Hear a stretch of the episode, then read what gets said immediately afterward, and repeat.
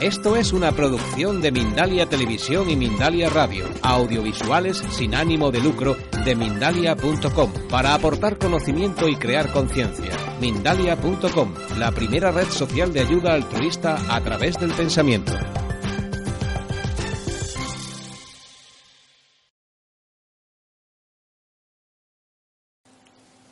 La mente, en tanto no la reeducamos, en tanto no la saneamos y ordenamos, realmente no es de fiar. He aquí que un yogi se sentó al borde del camino y entró en éxtasis. Pasó por allí un borracho, dando tumbos y al ver al yogi se dijo, uy, este está borracho como una cuba, voy a irme corriendo, no me haga algo.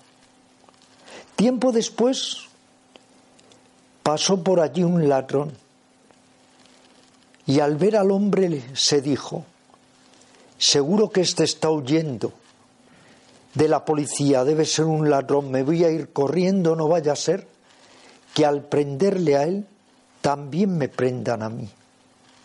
Después pasó un verdadero yogi. Se sentó al lado del otro yogi, le besó los pies y luego entró en meditación profunda con él.